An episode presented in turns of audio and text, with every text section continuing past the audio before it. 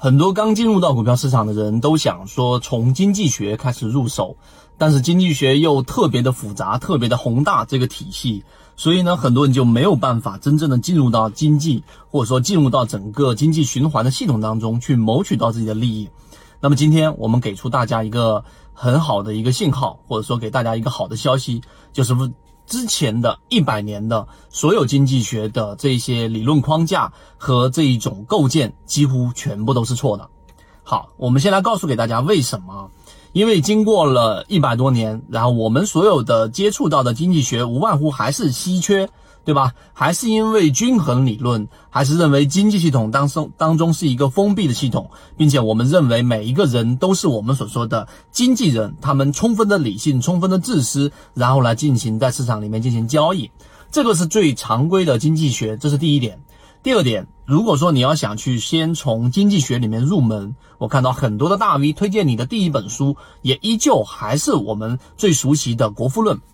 那《国富论》里面所提到的，到底财富是怎么来的呢？我们把结论告诉给大家，《国富论》和传统经济学告诉给我们，所有的财富都是由于我们的这一种加工和分配所导致的。什么意思呢？就像一块没有价值的泥巴，我把它捏成一个陶碗，所以它就形成了我们所说的这一种价值。这是第一点。第二点，为什么说财富是由分工造成的呢？那就是一个人，对吧？如果说让你去做一个图钉啊，就钉子部分和那个钉帽部分，然后呢，你一天大概能做四十个。但如果进行分工，每一个人他只做钉子那个部分，另外一个人只做这一个钉帽的部分，然后第三个人进行拼接，那么最终只需要很少的人。一天能够产出大概四千个图钉，那么这个就是分工所导致的财富产生。好，我就已经很简易的把传统的经济学里面财富是怎么样出来的告诉给大家。刚才我说那个好消息就是，实际上你会发现我们之前讲的索罗斯他非常超前，他在呃几十年前就已经提出了反身理论。其实反身理论就已经从侧面的告诉给我们市场的真实情况，真的不如你现在所看到的经济学所展示出来的这样子的一种程度。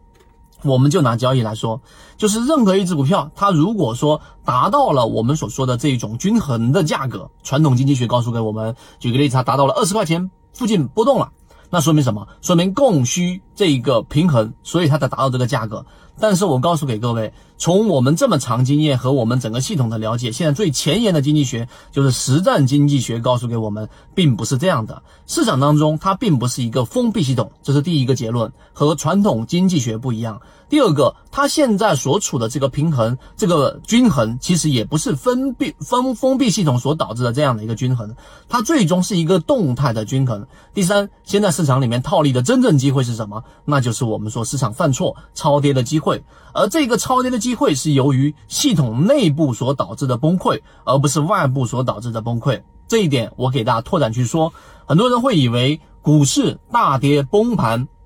是因为外部原因，例如说九幺幺确实美股出现了大跌，但是，一九八七年的股票市场的这一个崩盘却没有任何的外部消息，这一些就跟传统经济学解释不了了。但是我们在我们的专栏当中给大家去提到了一个很核心的内容，就是真正的崩盘其实并不是由外部原因导致的，而是由内部的互相交互和传递和学习的这种交易者所导致的崩盘。一旦这样的崩盘出现，我们无数次给大家验证了，超跌就是我们赚钱的一次重大机会。圈子有完整的系统专栏视频、图文讲解，可以帮助大家建立完整的交易系统。系统进化模型泽西船长公众平台，进一步系统学习。